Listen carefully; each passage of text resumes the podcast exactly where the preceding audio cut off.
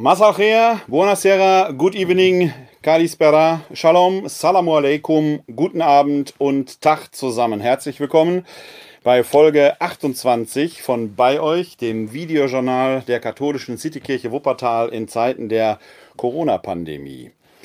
Nach wie vor lautet unser Motto Bei euch. Und das geht zurück auf die Verheißung des Auferstandenen am Ende des Matthäusevangeliums. Ich bin bei euch alle Tage bis ans Ende der Welt, Matthäus 28, Vers 20. Und dementsprechend folgen wir ihm und sind auch unsererseits weiterhin für euch da. Ihr erreicht uns weiterhin unter der Rufnummer 0202 4296 9675. 0202 4296 9675 oder per E-Mail an bei-euch at katholische-citykirche-wuppertal.de. Dort könnt ihr uns erreichen, könnt uns eure Ideen oder Anregungen oder Fragen auch für diesen Podcast, für dieses Videojournal hier hinterlassen. Auch heute äh, werde ich wieder etwas näher auf eine Frage eingehen, die mich auf diesem Weg erreicht hat. Ihr könnt uns dabei eben auch erreichen, wenn ihr Gesprächsbedarf habt, weil ihr einfach mal jemanden braucht, um über Gott und die Welt zu quatschen oder weil ihr seelsorglichen Rat und Tat braucht. Scheut euch nicht, wählt diese Nummer. Wir sind unter diesen Kontaktmöglichkeiten für euch da. Alles Wichtige, auch diese Kontaktmöglichkeiten findet ihr auf unserer Homepage, die zu diesem Videojournal gehört, www.kck42.de slash bei euch. Da findet ihr alle wichtigen Kontaktangaben und natürlich die Show Notes zur aktuellen Sendung. Die findet ihr aber nicht nur da, sondern auch bei Facebook oder äh, an den anderen Möglichkeiten, wo wir entsprechend veröffentlichen. Entweder manchmal oben drüber oder manchmal unten drunter. Schaut einfach mal nach. Klickt euch da mal durch. Das ein oder andere gibt es da Interessantes nachzulesen. Auch zu den vergangenen äh, Folgen äh, findet ihr dort die entsprechenden Informationen. Ich weise noch einmal ganz besonders auf das Interview mit Armin Nassein, das ich im Deutschlandfunk gefunden habe, auf das ich ja in der letzten Folge, in der Folge 27, ausführlicher eingegangen bin der dort äh, auf vielfältige Weise die aktuelle äh, Situation reflektiert, auch schon mit Blick auf die Masken Pflicht, äh, wo er etwas zu diesem Pflichtbegriff sagt. Ich selbst habe dazu jetzt einen Beitrag äh, geschrieben aus biblischer Perspektive. Wie verhält sich eigentlich der freie Wille? Um den ging es ja in der letzten Folge auch. Zum Gehorsam. Beides finden wir ja etwa im Leben Jesu oder angesichts des Kreuzestodes. Er war gehorsam bis zum Tod auf der einen Seite, aber eben auch die Konzeption des freien Willens.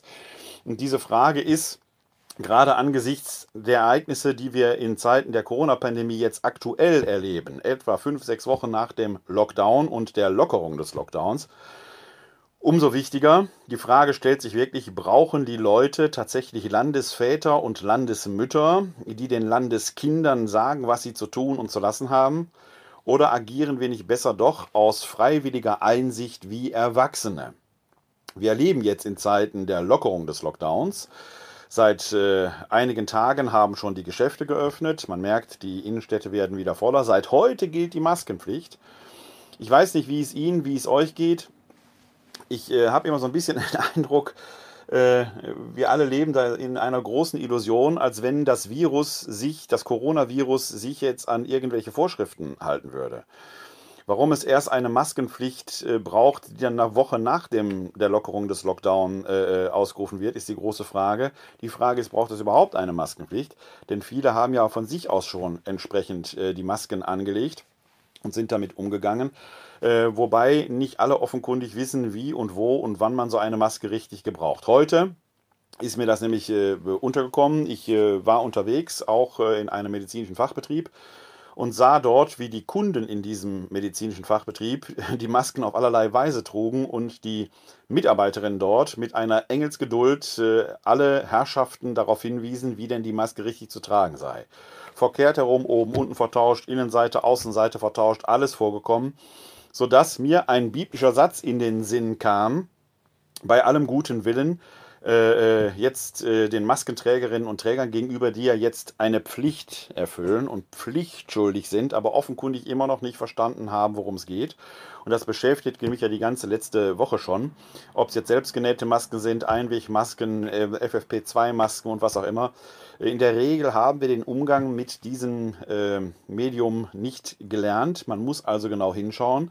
Und mir wäre es doch recht gewesen, wenn auch über die Medien da die eine oder andere Bedienungsanleitung mal gekommen wäre, statt nur darauf hinzuweisen, wie man jetzt Masken näht. Tatsächlich fand man dann heute, auch eine solche Bedienungsanleitung hin und wieder in verschiedenen Zeitungen, entweder schriftlich oder in Form einer solchen Grafik. Die blende ich euch mal ein.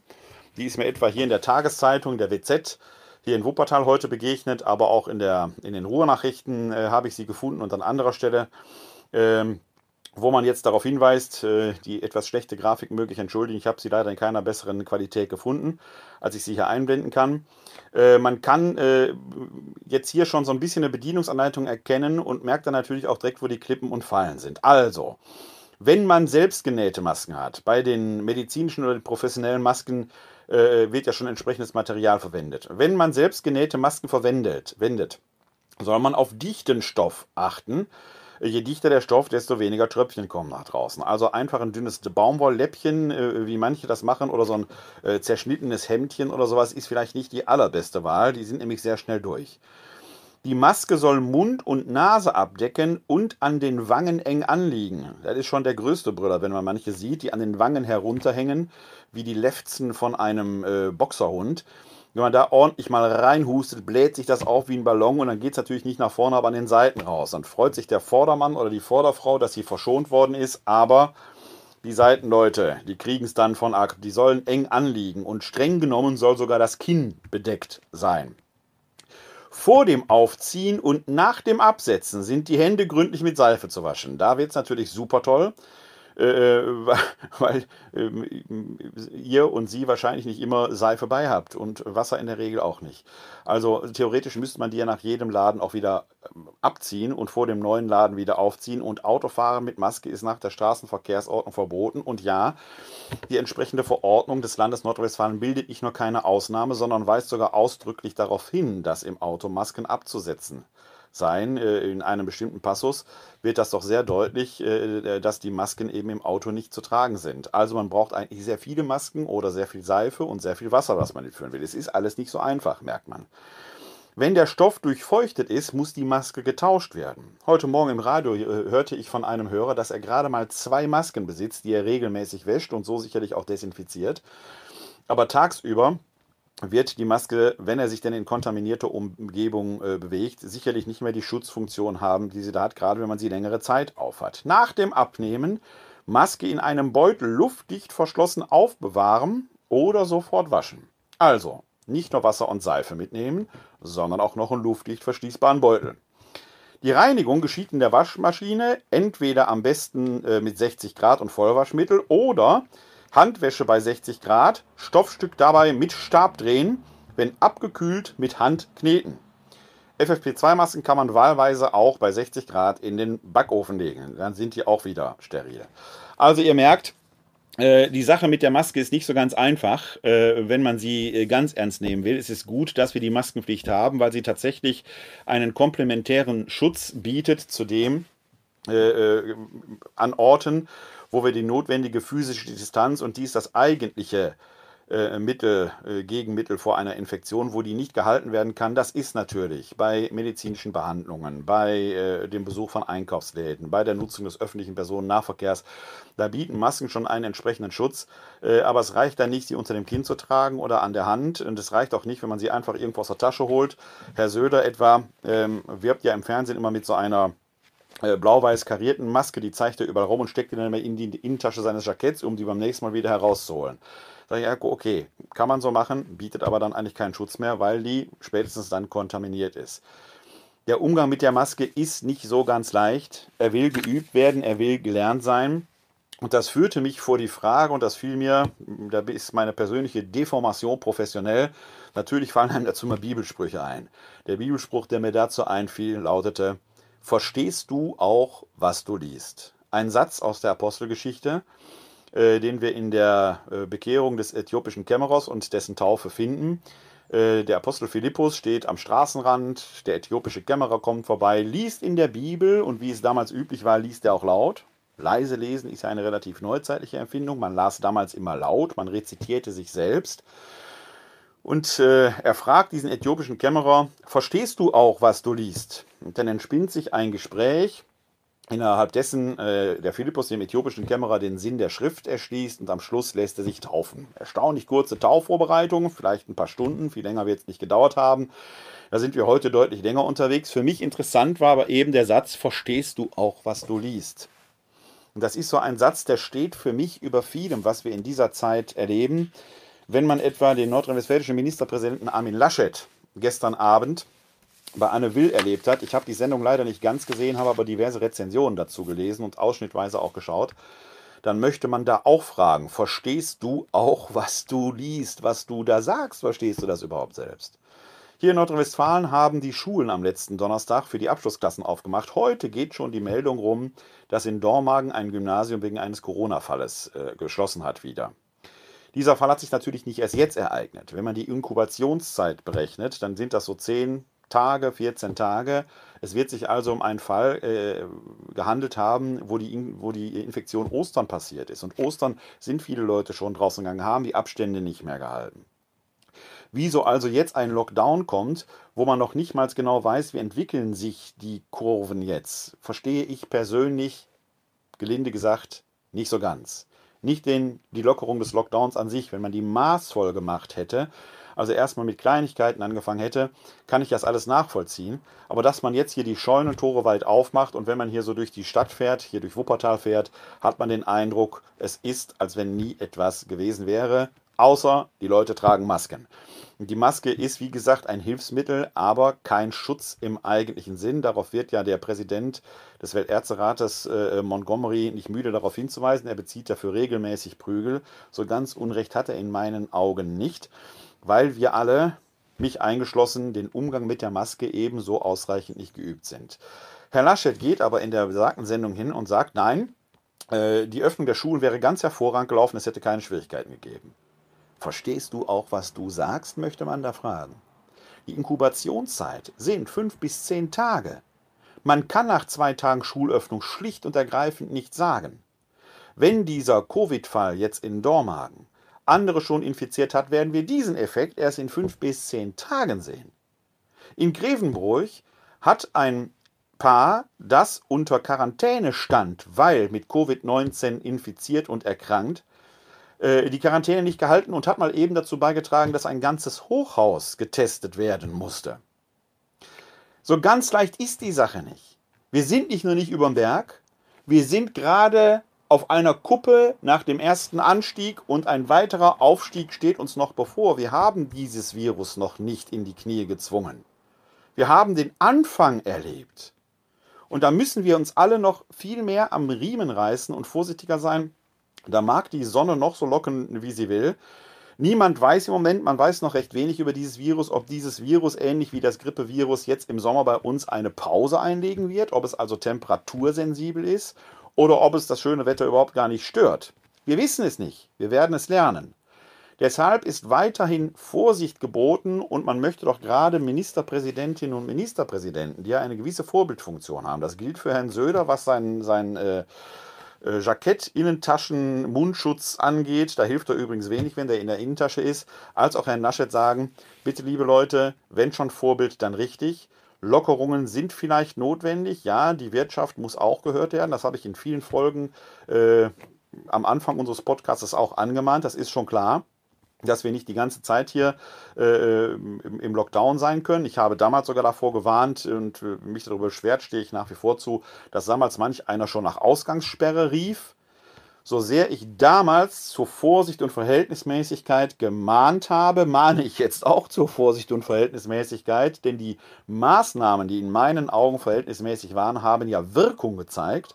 Und das darf man jetzt nicht einfach zunichte machen. Man darf jetzt nicht mit dem Hintern umreißen, was man mit den Händen mühsam aufgebaut hat. Und da helfen solche lockeren Sprüche von Ministerpräsidenten nichts, denn ein Virus äh, hat in der Regel wenig Respekt vor politischen Autoritäten. Das äh, kann man aus Erfahrung so sagen. Boris Johnson, äh, der äh, britische äh, Prime Minister, hat damit ja so ganz seine eigenen Erfahrungen gemacht. Also, Verstehst du auch, was du liest? Macht euch bitte kundig, gerade auch was den Gebrauch von Masken angeht. Wenn der Nasengimpel hier oben drüber raushängt, bringt auch die beste Maske nichts, auch nichts, wenn die unterm Kinn hängt. Die bringt auch nichts, wenn ihr die den ganzen Tag vor der Nase tragt, schön voll geatmet habt. Die hängt auch nichts, wenn die locker hängt und schon gar nichts hilft sie, wenn man sie an der Hand trägt. Also, macht euch da bitte kundig, schaut euch die Dinge im Internet an, wie eure Maske zu gebrauchen ist. Wenn es eine selbstgenähte, selbstgenähte Stoffmaske ist, gibt es Anleitungen. Wenn es FFP2-Masken sind, wenn es die medizinischen Masken sind, die Einmalmasken, die man theoretisch nach einer halben Stunde oder spätestens nach zwei Stunden eigentlich sogar entsorgen muss, macht euch bitte kundig. Es geht um euch und euren Schutz vor allen Dingen, aber um den Schutz der anderen. Es gibt allerdings auch schöne Dinge zu berichten. Mir wurde gerade heute kurz vor der Sendung noch eine Mail zugespielt äh, von einem Hörer oder Zuschauer unseres Podcasts, der von seinen ersten Erfahrungen mit der Maske berichtete. Äh, ich kann sie jetzt leider nur aus dem Kopf zitieren, weil ich sie nur kurz wahrgenommen habe. Ähm, da hatte jemand, also der Autor, äh, gestern Abend nochmal ordentlich zugelangt und nach einer längeren Zeit des Corona-bedingten Fastens im Schnellimbiss seiner Wahl endlich wieder herzhaft äh, Gyros mit Tzatziki bestellt und allem, was dazugehört. Und heute Morgen dann pflichtschuldig äh, eine Maske aufgezogen, und zwar eine professionelle Maske. Und äh, ja, sagen wir mal so, das Tragen dieser Maske heute im Berufsalltag war wohl ein olfaktorisches Erlebnis. Also er hat Gyros mit Tzatziki gleich mehrfach genossen. Äh, die Mail hörte sich äh, sehr fröhlich an, ob es tatsächlich ein ganztägiger Genuss war oder dann doch eine Herausforderung, das überlasse ich jetzt Ihrer Fantasie. Aber man kann sehen, die Masken führen ihr so ganz eigenes Leben. Verstehst du auch, was du liest, könnte man auch als Überschrift über den zweiten Teil heute unseres Videojournals oder des Audiopodcasts setzen. Denn ich habe äh, nach der letzten Folge am Samstag, äh, kurz nach der Folge übrigens schon, eine Mail von Gregor Oertgen erhalten. Auf die möchte ich heute eingehen. Ist eine etwas längere Mail, äh, auch mit einem Lob für unser kleines Projekt hier. Vielen Dank für das Lob. Äh, und dann stellt er aber äh, da auch nicht aber, sondern er stellt dann die Frage, ich zitiere mal wörtlich, da Sie in vielen Ihrer Vorträge dazu anregen, Fragen zu stellen, möchte ich direkt mal welche loswerden. Nach welchen Kriterien und durch wen werden die Bibeltexte für die drei Lesejahre der Liturgie festgelegt? Waren diese immer gleich? Und hängen diese zusammen mit den Psalmen, Gebeten und Kurzlesungen des Stundengebetes?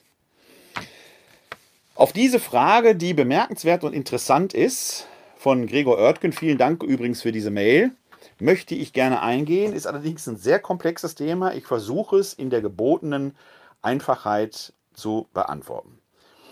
Als erstes muss man sagen, dass es wie bei so vielen Dingen in der Liturgie in der römisch-katholischen Kirche eine recht neuzeitliche Schwellenerfahrung gibt, die mit dem Zweiten Vatikanischen Konzil verbunden ist. Das Zweite Vatikanische Konzil hat in seiner Konzilskonstitution Sacrosanctum Concilium. Da ist äh, die Liturgie, vieles zur Liturgie neu durchdacht worden. Da geht unter anderem auch darauf zurück, dass unsere liturgische Sprache, die Amtssprache zwar weiter in Latein ist, aber wir unsere äh, Gottesdienste doch mittlerweile in der Muttersprache feiern dürfen und können.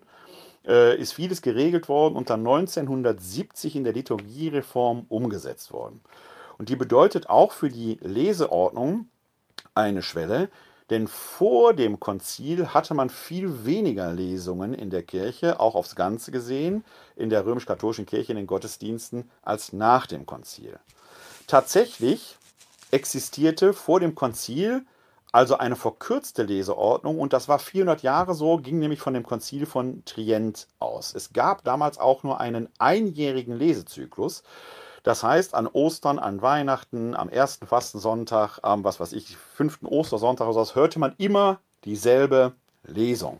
Das ist heute nicht mehr so, denn das Konzil hat darauf hingewiesen und darauf hingearbeitet, und diesen Passus findet man in Sacrosanctum Concilium Nummer 51. Da sagt das Konzil, den Gläubigen soll die Schatzkammer der Bibel weiter aufgetan werden sodass innerhalb einer bestimmten Anzahl von Jahren die wichtigsten Teile der Schrift dem Volk vorgetragen werden. Der Tisch des Wortes solle dadurch reicher gedeckt werden. Und damit ist zuerst einmal, bevor wir auf die Frage der Leseordnung hm, zu sprechen kommen, alleine liturgisch schon etwas Wichtiges geschehen. Denn wenn wir heute in die Eucharistiefeier schauen, dann hat die Eucharistiefeier zwei Höhepunkte. Der erste Höhepunkt ist die Verkündung des Evangeliums in der Wortgottesfeier. Und der zweite Höhepunkt ist das Hochgebet, über das wir bei der letzten Folge gesprochen haben, im zweiten Teil der Eucharistiefeier, der auch Eucharistiefeier heißt. Beide Höhepunkte sind mit Orten verbunden. Der zweite Teil findet am Altar statt, den man jetzt auch den Altar des Brotes nennt, der klassische Altar. Und der erste Teil, die Wortgottesfeier, findet am Ambo statt. Könnte man etwas despektierlich als Lesepult bezeichnen, ist aber nach dem Wortlaut des Konzils der Altar des Wortes.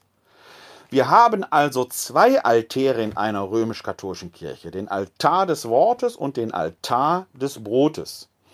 Und das, die, eine wesentliche Neuerung des Konzils ist, dass beide Höhepunkte gleich hoch sind. Der eucharistische Teil ist nicht höher zu bewerten. Deswegen spreche ich hier in, dieser, in diesem Videojournal und dem Podcast auch sehr oft davon der Sakramentalität des Wortes. Gott ist auch in der Verkündigung seines Wortes gegenwärtig. Der Ambo ist also nicht bloß ein Lesepult, er ist Altar des Wortes. Das ist schon mal der eine Punkt. Der zweite Punkt, führt dann auch dazu, dass die Verkündigung des Wortes Gottes eine viel größere Wertschätzung in der Eucharistiefeier erfährt. Das merkt man schon darum, dass vor dem Konzil nicht nur ein einjähriger Zyklus war, sondern man hörte überhaupt auch nur zwei Texte. Klar, immer ein Evangelium. Und davor gab es meistens etwas aus dem Neuen Testament, entweder einen Brief, die sogenannte Epistel damals, oder eine Lesung aus der Apostelgeschichte der Offenbarung des Johannes, nannte man dann Lectio. Alte Testament kam hin und wieder vor, aber eher selten. Auch hier hat das Zweite Vatikanische Konzil eine wesentliche Neuerung bewirkt. Wir hören jetzt nämlich streng genommen vier Lesungen. Warum vier? Wird manch einer jetzt fragen. Sind das nicht eigentlich drei? Ich behaupte mal, es sind vier. Warum? Erstens, natürlich hören wir immer ein Evangelium. Dem geht aber voraus eine erste Lesung. Nicht immer, aber meistens aus dem Alten Testament. Es gibt einige Zeiten im Kirchenjahr, wo auch die aus dem Neuen Testament entnommen werden. Aber meistens ist die erste Lesung aus dem Alten Testament. Gegenwärtig in der Osterzeit, weil es da ja um die Auferstehung Jesu geht, hört man auch die erste Lesung oft aus, der, ähm, aus dem Neuen Testament. Aber meistens eben aus dem Alten Testament. Dann kommt ein Antwortpsalm. Die Psalmen gehören doch zur Bibel, sind also mithin Teil der Heiligen Schrift. Ist für mich Wort Gottes Verkündigung. Darf man nicht einfach durch Lied wegfallen lassen. Nein, die Psalmen, ob gesungen oder in Psalmliedern dargeboten, wie auch immer, sind Teil der Heiligen Schrift. Hier ist Wort Gottes Verkündigung. Dann kommt ein Text aus dem Neuen Testament, aus den Briefen, der Briefliteratur.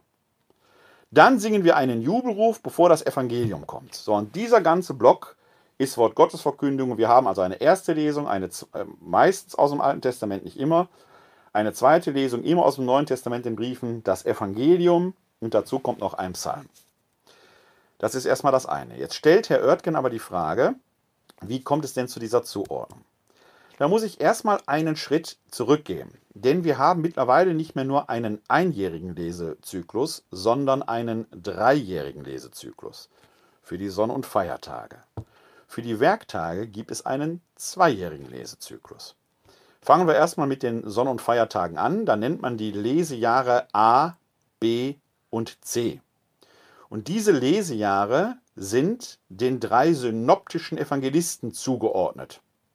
Mark, Matthäus, Markus und Lukas. Und in der Reihe werden die quasi abgehandelt, ist ein bisschen despektierlich, aber ihr wisst, Sie wissen, was ich meine.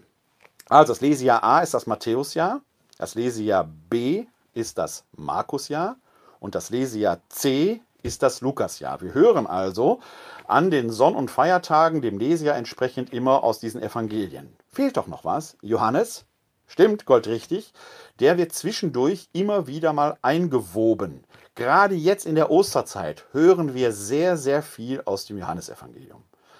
Grob könnte man aber sagen, dass man nach drei Jahren die Evangelien einmal durchgehört hat, durchverkündet bekommen hat, wenigstens die wichtigsten Teile daraus. Die erste und zweite Lesung und die Psalmen sollen den jeweiligen Auswahllesungen, wie es dazu kommt, der Evangelien erkläre ich gleich, thematisch zugeordnet werden. Man schaut also vom Evangelium her, welcher Text aus dem Alten Testament nimmt einen Aspekt aus diesem Text auf oder wird möglicherweise im Evangelium sogar ausgelegt zitiert. Man darf ja nicht vergessen, dass wir innerhalb des Neuen Testamentes sehr viele Zitate aus dem haben, was wir das Alte Testament nennen. Wenn man die alle rausstreichen würde, wäre vielleicht gut ein Drittel des Neuen Testamentes weg. Also man nimmt sehr oft das, was im Evangelium besprochen wird und im Alten Testament vorgedacht wird, dann in der alttestamentlichen Lesung auf. Ähnlich verfährt man mit der zweiten Lesung aus der Briefliteratur, wo auch ein Thema, das im Evangelium aufgegriffen wird, weiterentwickelt, aufgegriffen, neu gedacht wird, also ein anderer Aspekt eingebracht wird. Es gibt also den großen Wunsch danach, da möglichst eine thematische Einheit zu schaffen. Ich betone möglichst, weil das nicht immer gelingt, aber der Wille ist da. Die Texte ordnet man in der Regel dann kirchenjährlich passend zu. Ich habe euch mal, um das Kirchenjahr so anzudeuten, wenigstens rudimentär, mal eine Grafik vorbereitet. So sieht also das Kirchenjahr aus, wie es ihr es hier sehen könnt. Wir unterscheiden in der römisch-katholischen Kirche drei Festkreise.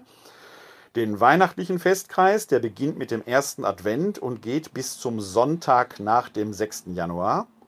Dann haben wir den österlichen Festkreis. Ähm, der beginnt mit Aschermittwoch und endet am Pfingstfest. Sowohl der Weihnachtsfestkreis als auch der österliche Festkreis sind jeweils unterteilt in eine Vorbereitungszeit, einmal die Adventszeit oder die österliche Bußzeit, die auch Fastenzeit genannt wird. Und dann gibt es die entsprechenden Festzeiten, also die Weihnachtszeit oder die Osterzeit, in der wir uns jetzt aktuell eben auch befinden. Alles andere wird Zeit im Jahreskreis genannt. Adventszeit und Osterzeit nennt man geprägte Zeiten, der Rest ist Zeit im Jahreskreis. Und jetzt ist bei dieser Zeit im Jahreskreis, ich blende das mal äh, ein, dass ihr das oben rechts weiter sehen könnt, dann könnt ihr aber auch mich beim Erklären sehen. Alles andere äh, in der die Zeit im Jahreskreis ähm, wird dann entsprechend aufgeteilt. Jetzt ist wichtig zu beachten, das Weihnachtsfest ist immer an einem Fixdatum, immer am 25.12. Das Osterfest ist aber abhängig vom ersten Frühlingsvollmond, kann also changieren zwischen dem 21.03. und dem 25.04. Und je nachdem, wo das liegt, früher oder später, gibt es vor der Osterzeit, vor dem österlichen Festkreis, ein paar Sonntage im Jahreskreis mehr oder weniger und entsprechend danach bis zum weihnachtlichen Festkreis auch. Jetzt ist aber der Advent in sich geprägt von einer Erwartungshaltung, dass wir nicht nur die Geburt Jesu, die erste Ankunft Gottes auf Erden feiern, sondern auch seine erhoffte Wiederkunft. Dementsprechend ist die Adventszeit in sich von den Texten schon sehr auf Erwartungshaltung getrimmt.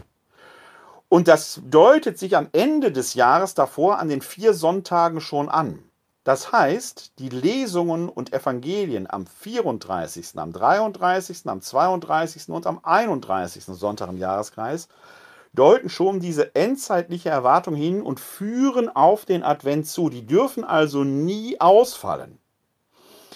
Wenn man aber die 34 Sonntage im Jahreskreis, die es theoretisch gibt, und die anderen beiden Festkreise, Weihnachten und Ostern, komplett feiern würde, würde man merken, das Jahr hat mehr, müsste mehr als 52 Wochen haben.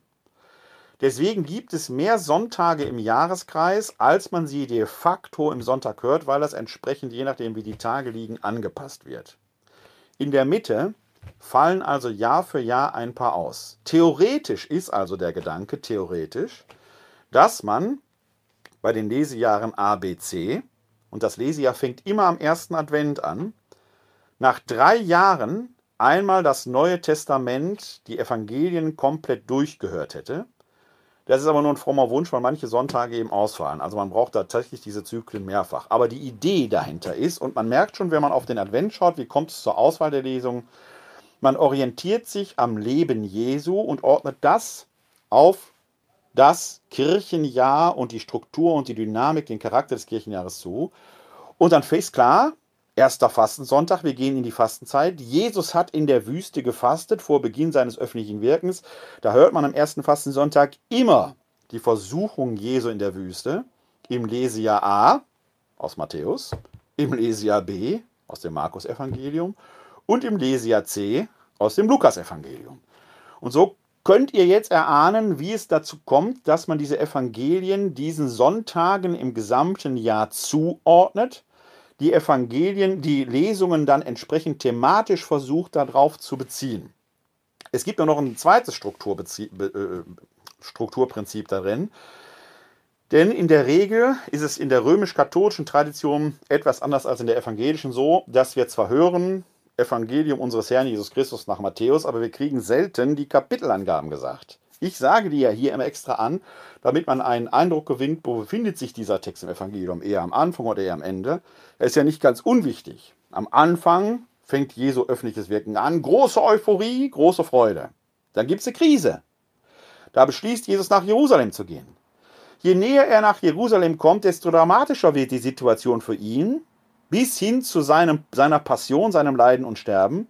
Und natürlich dramatisiert sich die Sprache da. Am Anfang ist alles groß und verheißungsvoll, Brotvermehrung und alles. Ne? Das Reich Gottes ist nah. Zum Schluss ist, wer nicht für, ist, gegen, wer nicht für mich ist, ist gegen mich.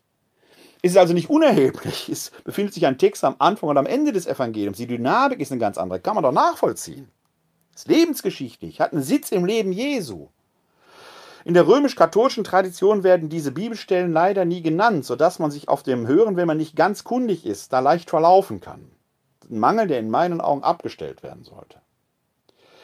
Um dem abzuhelfen, gibt es immer wieder aber die sogenannten Bahnlesungen. Bahnlesung heißt, man hört abschnittweise von Sonntag zu Sonntag nacheinander weg ganze Etappen aus einem Evangelium oder sogar aus den Briefen.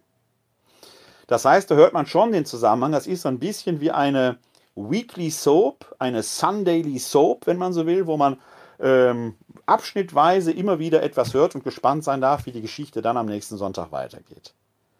Allerdings weiß man nicht, wann hört dieser Strang auf, weil die Bibelstellen leider nicht genannt werden. Sie werden zwar veröffentlicht, in vielen Fahrnachrichten findet man sie in den Kirchenzeitungen, aber da müsste man schon sehr interessiert sein und da entsprechend nachgucken. So kommt man also dazu, dass man die Texte entsprechend den Zeiten zuordnet für die Sonn- und Feiertage. Für die Werktage gibt es die Lesejahre römisch 1 und römisch 2. Römisch 1 sind immer die ungeraden Jahre, römisch 2 die geraden Jahre. Im Moment sind wir also im Lesejahr 2. Da, diese sind davon gekennzeichnet, dass dort immer dasselbe Evangelium gelesen wird. Und dann wechseln aber im Lesejahr 1 oder Lesejahr 2 die Lesungen. An Werktagen gibt es keine, keine zwei Lesungen, sondern immer nur eine. Im Lesejahr 1 sind es meist alttestamentliche Lesungen, im Lesejahr 2 kann man nicht ganz rund sagen, in der Regel neutestamentliche Lesungen. Wenn man also an allen Sonn- und Feiertagen und an allen Werktagen in die Kirche gehen würde, würde man auf diese Weise gut ein Drittel der Bibel zu hören bekommen. Hier auch mit Ausnahmen, weil es dann wieder Feste gibt, wie gebotene Gedenktage und so weiter, wo das durchbrochen wird. Aber wir wollen jetzt mal die Sache nicht allzu sehr verkomplizieren. Innerhalb von drei Jahren sieht der Zyklus also vor, dass man ein gutes Drittel der Heiligen Schrift, vor allen Dingen aber die Evangelien, gehört habe. Wir Katholiken kennen aber auch noch die Tagzeitenliturgie. Also das Stundengebet, das an sieben Stellen am Tag gebetet wird die Lesehore nennt man auch Vigilfeier. Auch da will ich jetzt nicht komplizierter werden. Es gibt zwei verschiedene Formen des Stundengebetes. Den Kathedraltypus, das ist der, den ich jetzt erkläre, und den monastischen Typus, das ist der, der etwa in den Benediktinerklöstern gefeiert wird. Die sind etwas anders aufgebaut, laufen vom Zyklus her anders. Der benediktinische Typus geht schneller durch als der Kathedraltypus. Ich will es jetzt nicht verkomplizieren, wir reden über den Kathedraltypus, weil der das ist, den man auch im Gotteslob letzten Endes findet, in den Stundenbüchern und so weiter. Der Kathedraltypus läuft in einem, ist erstmal auch auf die geprägten Zeiten orientiert. Es gibt da also drei Stundenbücher, wenn man so will, für den österlichen Festkreis, für den weihnachtlichen Festkreis und für den Jahresfestkreis. Da gibt es auch wieder Bibelstellen, die gelesen werden, Kurzlesungen und längere Lesungen. Vor allen Dingen werden da Psalmen gesungen. Wir haben im Psalter, also dem Buch der Psalmen, 150 Psalmen. Im Kathedraltypus werden diese 150 Psalmen im Vier-Wochen-Rhythmus einmal durchgesungen. Im monastischen Typus in ein oder zwei Wochen. Da unterscheidet man sich, kann man schon sehen, dass da entsprechende Unterschiede sind, aber ich wollte das nicht verkomplizieren. Wenn man jetzt die sieben Gebetszeiten, und die sind die Lesehore oder die Vigilfeier, die Matutin, die Laudes, die Terz, die Sext, die Non, die Vesper und die Komplet. Kann man grob gesagt in so einem Drei-Stunden-Rhythmus über den Tag verteilen. Ja, wenn man die Laudes 3 Uhr nachts, äh, Lau, äh, Quatsch, die Lesehore 3 Uhr nachts, äh, die Laudes bei Sonnenaufgang, Terz dritte Stunde, also 9 Uhr, Sext 12 Uhr, Non 15 Uhr, Vesper gegen 18 Uhr bei Sonnenuntergang und dann die Komplet 21 Uhr, kann man so grob aufteilen. Wenn man die jetzt damit hineinnimmt, kommt noch ein ganzer Batzen an Bibeltexten hinzu. Man hätte auf diese Weise gut die halbe Bibel quasi durchgehört, wenn man die Liturgie komplett mitfeiern würde. Das ist die innere Strukturidee, die dahinter steckt. Denn auch da in den geprägten Zeiten ist in der Stundenliturgie werden die Texte natürlich entsprechend des Charakters dieser Zeiten ausgewählt und da hinauf eingeteilt. Also, lieber äh, Gregor Oertgen. Es macht also einen tiefen Sinn, äh, wie diese Lesungen ausgewählt sind. Es gibt dann entsprechende Bücher. Ich habe die bei mir sogar immer auf dem Schreibtisch stehen. Äh, die sind käuflich erwerblich. Also es gibt erstmal den, das sogenannte, das muss ich zeigen, gibt es ein Buch, das ist das Direktorium. Ich hoffe, man kann es sehen. Ich halte es mal in die Kamera. Das Direktorium, das wird von jedem Bistum oder Erzbistum herausgegeben. Und wenn man so ein Direktorium aufschlägt, ich schlage jetzt mal hier, weil wir heute den ähm, 27. April haben, den 27. April auf. Dann kann man an diesem 27. April, steht dann da genau drin, was, äh, was Phase ist. Heute wäre also der Gedenktag des heiligen Petrus Canisius, Ordenspriester und Kirchenlehrer, ein Fest. Also heute würden wir also entsprechend schon aus der äh, Reihe ausscheren, weil ein Fest natürlich etwas Gebotenes ist, was äh, gefeiert werden muss. Äh, und dann stehen hier die entsprechenden Angaben drin, die wichtig sind, also welche Lesung und welches Evangelium ist. Also das ist ein wichtiges Hilfsmittel, kann man käuflich erwerben, gibt es aber auch zum Download als PDF-Datei mittlerweile in vielen Bistümern. Warum gibt es das speziell für Bistümer? Weil manche Bistümer Eigengedenktage haben. Nicht nur manche Bistümer, sondern manche Städte. Beispiel, der 10. August ist der Gedenktag des heiligen Laurentius, ein wichtiger Gedenktag in der ganzen römischen katholischen Kirche. Weil der heilige Laurentius aber Schutzpatron der Stadt Wuppertal ist, ist er hier in Wuppertal sogar ein Hochfest. Also da gibt es ein eigenes äh, Fest hier für Wuppertal. Also es gibt so Sonderregeln, die danach ausscheren. Dann kann man aber käuflich erwerben den sogenannten Schott. Das hier ist der Sonntagsschott. Den gibt es dann in drei Bänden für die Lesejahre A, B und C. Und da stehen für den jeweiligen Sonntag die entsprechenden Texte drin. Also, wir befinden uns im Lesejahr A. Wir hatten gestern den dritten Sonntag der Osterzeit. Und da könnte man dann jetzt hier entsprechend aufschlagen, welches Evangelium und welches Gebet und welche Psalmen da sind. Und dann sähe eine Seite so aus. Also die erste Lesung, dann nehmen wir mal das Evangelium. Das Evangelium vom dritten Sonntag der Osterzeit stünde jetzt hier. Es ist in diesem Fall aus dem Lukas-Evangelium die Fortsetzung der Emmaus-Geschichte. So sähe es halt also in einem Sonntagsschott aus. Für die Lesejahre A, B und C. Jetzt sprach ich davon, dass an den Werktagen es die Lesejahre 1 und 2 gibt. Und dementsprechend gibt es natürlich auch einen Werktagsschott. Da gibt es zwar zwei Bände, die heißen zwar jetzt Lesejahr 1 und 2, im Unterschied zum Sonntagsschott geht es jetzt aber nicht um Lesejahr 1 und Lesejahr 2, sondern die gehen quasi so von vorne weg. Geprägte Zeiten, nicht geprägte Zeiten. Dann gibt es innerhalb dessen immer Lesejahr 1 und 2, weil, wie ich schon sagte, die Evangelien ja immer gleich sind und man die nicht entsprechend doppelt abdruckt. Also es gibt eine Menge Handwerkszeug, wie man da drankommen kann. Äh, ich habe erklärt, wie die Lesungen, insbesondere die Evangelien, einigermaßen zugeordnet sind. Ich möchte allerdings da noch eine kleine Kritik loswerden, gerade weil ich ja Bibelwissenschaftler, Exeget des Neuen Testamentes bin. Meine Kritik bezieht sich jetzt aber nicht nur auf das Neue Testament, sondern auch auf den Umgang mit alttestamentlichen Schriften. Manchmal ist, kommt es vor, und das merkt man auch hier, wenn ich hier entsprechend die Bibelstellen manchmal ansage, da fehlen Verse. Das heißt, es sind Kürzungen vorgenommen worden. Manchmal kann man die nachvollziehen, diese Kürzungen, weil dann etwa lange Listen von Orten ausgelassen wurden oder Reiseberichte. Paulus reiste von dort nach dort, von dort nach dort, von dort nach dort. Tut dem Inhalt, ist hochinteressant zu gucken, wie ist der gereist, aber für eine sonntägliche Eucharistiefeier kann man verstehen, dass es da eher um den Inhalt, was hat er wo erzählt geht. Da kann man das weglassen. Manchmal aber sind die Auslassungen sinnentstellend.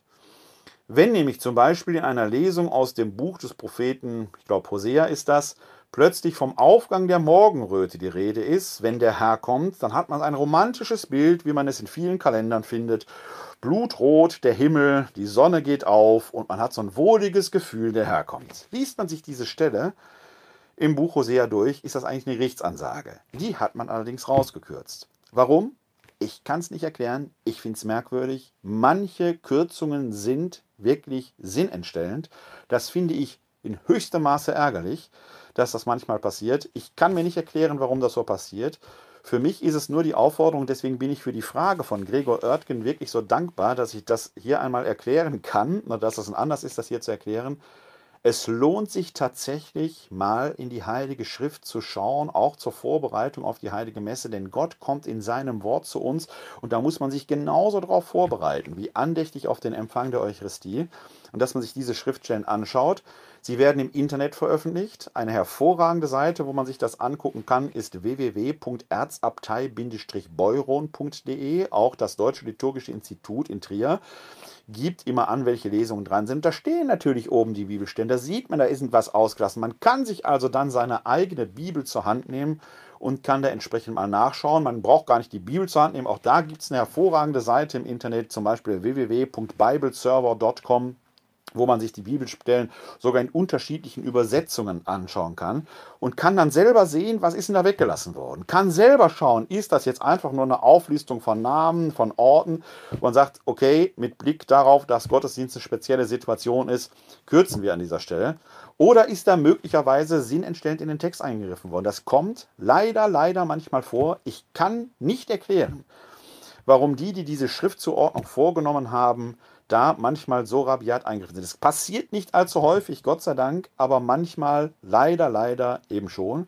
Ansonsten muss man sagen, macht die Zuordnung, die Leseordnung der römisch-katholischen Kirche absolut Sinn, weil sie das Ziel hat, wirklich die wichtigsten biblischen Erzählungen immer wieder alle drei Jahre zu verkünden. Und da der Mensch durch die Wiederholung lernt, hören wir diese Dinge immer wieder. Und dann kommt noch etwas Wichtiges hinzu, denn nach der Verkündigung des Evangeliums kommt ja die Predigt die eigentlich die Aufgabe hat, das alte Wort Gottes für uns heute zu erschließen. Das Wort Gottes, die ältesten Texte, sind 3000 Jahre alt. Und man kann davon ausgehen, dass in diesen Texten mündliche Traditionen aufgehoben sind, die noch viel älter sind. Die jüngeren Texte im Neuen Testament haben auch schon 1900 Jahre auf dem Buckel. Das heißt, man hat damals mit anderen Zeichen gesprochen, mit anderen Sprachsymbolen, mit anderen Metaphern die muss man heute für uns erschließen. Da muss man sich hineintauchen. Man muss auch eintauchen in diese Zeit, um zu verstehen, verstehen zu können, was gemeint ist. Das ist Aufgabe der Predigt. Das heißt, ich kann wirklich nur jedem Prediger und auch jeder Predigerin empfehlen, das ist ein Handwerk, ein Dienst der Verkündigung an den Gläubigen, die halt nicht selbst immer die Zeit haben, sich so vorzubereiten, wie wir es uns alle wünschen. Aber es ist so wie im normalen Leben. Ich bringe mein Auto ja auch in eine Autowerkstatt, weil ich selbst nicht die Zeit habe, immer selbst an meinem Auto rumzuschrauben. Und so haben die Menschen, die zu uns kommen, eben auch ein Recht, in der Theologie, in der Bibel und so weiter fachkundig unterwiesen zu werden. Das ist ein Recht, das sie haben und eine Bringschuld, die wir als Verkünderinnen und Verkünder haben. Und da, wo die Leseordnung manchmal solche merkwürdigen Klippen bereithält, sollten wir darauf aufmerksam machen. Es steht dem nichts entgegen, den Text, wie in der Leseordnung vorgesehen ist, so vorzutragen. Aber in der Predigt könnten wir ihn dann tatsächlich aufschließen und das eine oder andere zurechtrücken. Lieber Gregor Oertgen, ich hoffe, äh, in der Kürze der Zeit konnte ich diese Frage einigermaßen gut beantworten. Äh, ich hoffe auch, dass es für die anderen Hörerinnen und Hörer heute ging es mal, Gott sei Dank, möchte ich fast sagen, nicht so viel um Corona, sondern eher um so eine theologische Fachfrage, äh, die für einen Theologen oder für Glaubende auf jeden Fall interessant ist. Und für die anderen, die hier vielleicht zuhören, ist es vielleicht einfach kulturwissenschaftlich interessant. Wie ticken eigentlich so Perikopenmacher in den Kirchen? In der evangelischen Kirche hat es da meines Wissens, da bin ich aber kein Fachmann für, auch nochmal in äh, noch etwas späterer Zeit eine Reform gegeben. Da müsste man aber die evangelischen Theologinnen und Theologen, Brüder und Schwester, Kolleginnen und Kollegen fragen, wie das da aussieht. Man kann daran sehen, eine solche Perikopenordnung, eine solche Leseordnung ist nicht in Stein gemeißelt. Da passiert immer wieder mal was drin, bei uns Katholiken eben nach dem Zweiten Vatikanischen Konzil. Damit sind wir auch schon fast am Ende unserer heutigen Andacht angelangt. Wir haben heute, wie gesagt, einen besonderen Tag ähm, in der römisch-katholischen Kirche und in die Mitte möchte ich da heute das Evangelium stellen das aus dem Johannesevangelium Kapitel 6, die Verse 22 bis 29, äh, das dem entnommen ist. Johannes 6, Kapitel 22, Kapitel 6, Verse 22 bis 29. Aus dem heiligen Evangelium nach Johannes. Ehre sei dir, o Herr. In jener Zeit sah die Menge, die am anderen Ufer des Sees geblieben war, dass nur noch ein Boot dort lag, und sie erfuhren, dass Jesus nicht mit seinen Jüngern ins Boot gestiegen war, sondern dass die Jünger allein abgefahren waren. Von Tiberias her kamen andere Boote in die Nähe des Ortes, wo sie nach dem Dankgebet des Herrn das Brot gegessen hatten. Als die Jünger sahen, dass weder Jesus noch seine Jünger dort waren, stiegen sie in die Boote, fuhren nach Kafanaum und suchten Jesus. Als sie ihn am anderen Ufer des Sees fanden, fragten sie ihn, Rabbi, wann bist du hierher gekommen? Jesus antwortete ihnen, Amen, Amen, ich sage euch, ihr sucht mich nicht, weil ihr Zeichen gesehen habt, sondern weil ihr von den Broten gegessen habt und satt geworden seid. Müht euch nicht ab für die Speise, die verdirbt, sondern für die Speise, die für das ewige Leben bleibt und die der Menschensohn euch geben wird. Denn ihn hat Gott der Vater mit seinem Siebel beglaubigt. Da fragten sie ihn, was müssen wir tun, um die Werke Gottes zu vollbringen? Jesus antwortete ihnen, das ist das Werk Gottes, dass ihr an den glaubt, den er gesandt hat. Evangelium unseres Herrn Jesus Christus. Lob sei dir Christus. Dieses Evangelium entstammt dem sechsten Kapitel des Johannesevangeliums ein bemerkenswertes Kapitel, weil sich hier dran anschließend die große Brotrede Jesu entwickeln wird. Jene Rede, in der er unter anderem diese merkwürdigen Worte sagt, wer mein Fleisch nicht isst, wer von diesem Brot nicht isst, der isst mein Fleisch nicht. Er identifiziert also im Johannesevangelium sich selbst mit dem Brot des Lebens. Der Sache nach genau jener Aspekt, den wir in den synoptischen Evangelien in den Einsetzungsberichten haben. Das ist mein Leib. Johannes hat keinen Einsetzungsbericht. Der Sache nach finden wir aber genau das im sechsten Kapitel. Sein Leib, sein Blut, es wird dort gegessen. Und in der Sprache ist der vergeistigte Johannes sogar sehr materialistisch, weil er von Sargs spricht, von Fleisch, nicht bloß von Soma wie die Synoptiker. Also sehr, sehr intensiv. Man kann den Johannes gerade nicht gegen die synoptische Tradition anwenden, wenn es um Fragen der Realpräsenz geht. Nein, der Johannes ist glasklar an dieser Stelle. Kommt aber erst danach. Was wir hier hören, ist so eine Art Schnitzeljagd, hat man fast den Eindruck. Man sucht Jesus. Man sieht, da ist ein Boot abgefahren, eins ist noch übrig, Jesus aber nicht mitgefahren. Die Leute kommen mit den Booten über den See an die Stelle, wo die Brotvermehrung stattgefunden hat, finden ihn aber nicht. Und dann sehen sie ihn an einer anderen Stelle und fragen sich, wie ist denn da hingekommen? Ist er das Wasser gelaufen, könnte man fragen. Man weiß es nicht. Die Antwort Jesu und das, die, die Hälfte des Tagesevangeliums geht ja damit drauf, von dieser Suchgeschichte, wo man ihn überall sucht. Wo sucht man ihn? Man sucht hier, man sucht da, man findet ihn nicht mehr, bis man ihn entdeckt.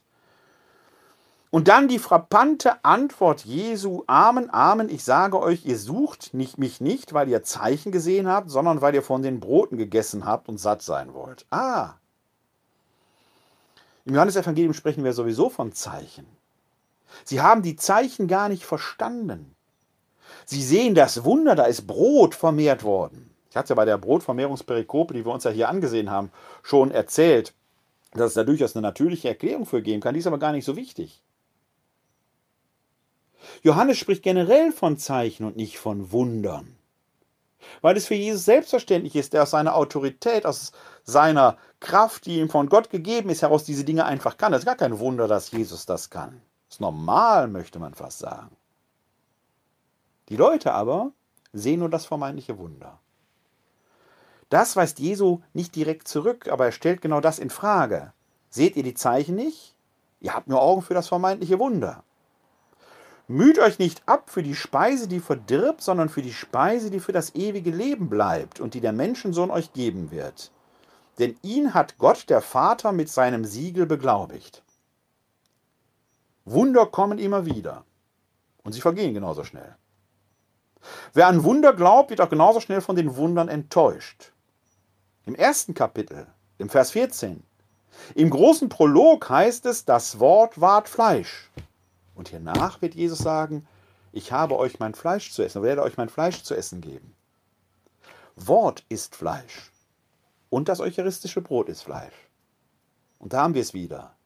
Am Altar des Wortes ist Gott genauso gegenwärtig wie auf dem Altar des Brotes.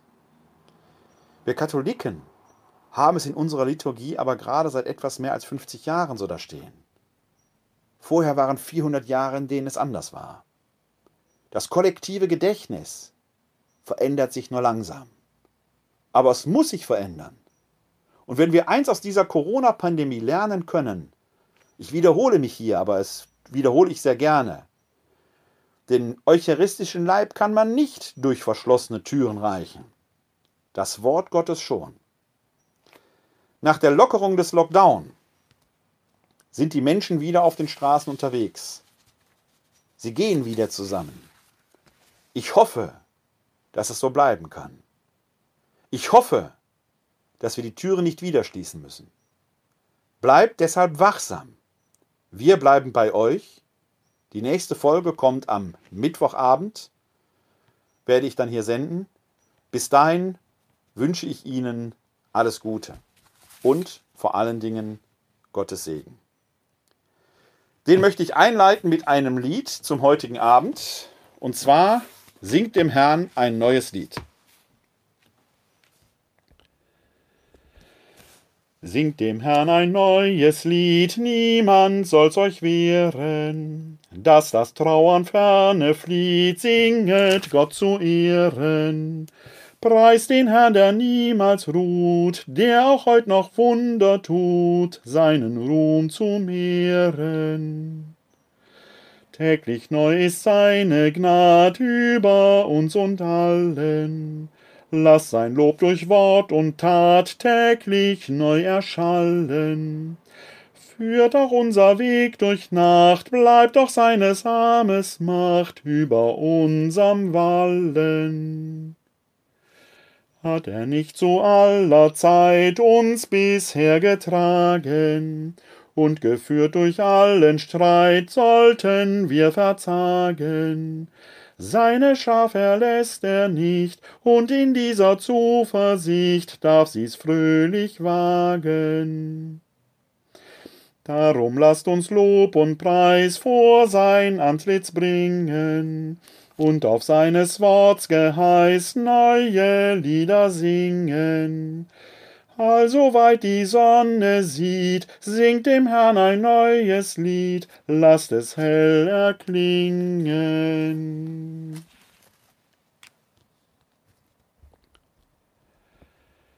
Der Herr segne uns, er bewahre uns vor Unheil und führe uns zum ewigen Leben. Das gewähre uns der dreieine Gott, der Vater, der Sohn und der Heilige Geist. Amen. Hosanna, Jeshua. Hilf doch. Gott hilft. Halleluja. Heute ist nicht alle Tage. Ich komme wieder. Keine Frage. Bleiben Sie bis dahin gesund und helfen Sie anderen gesund zu bleiben. Glück auf.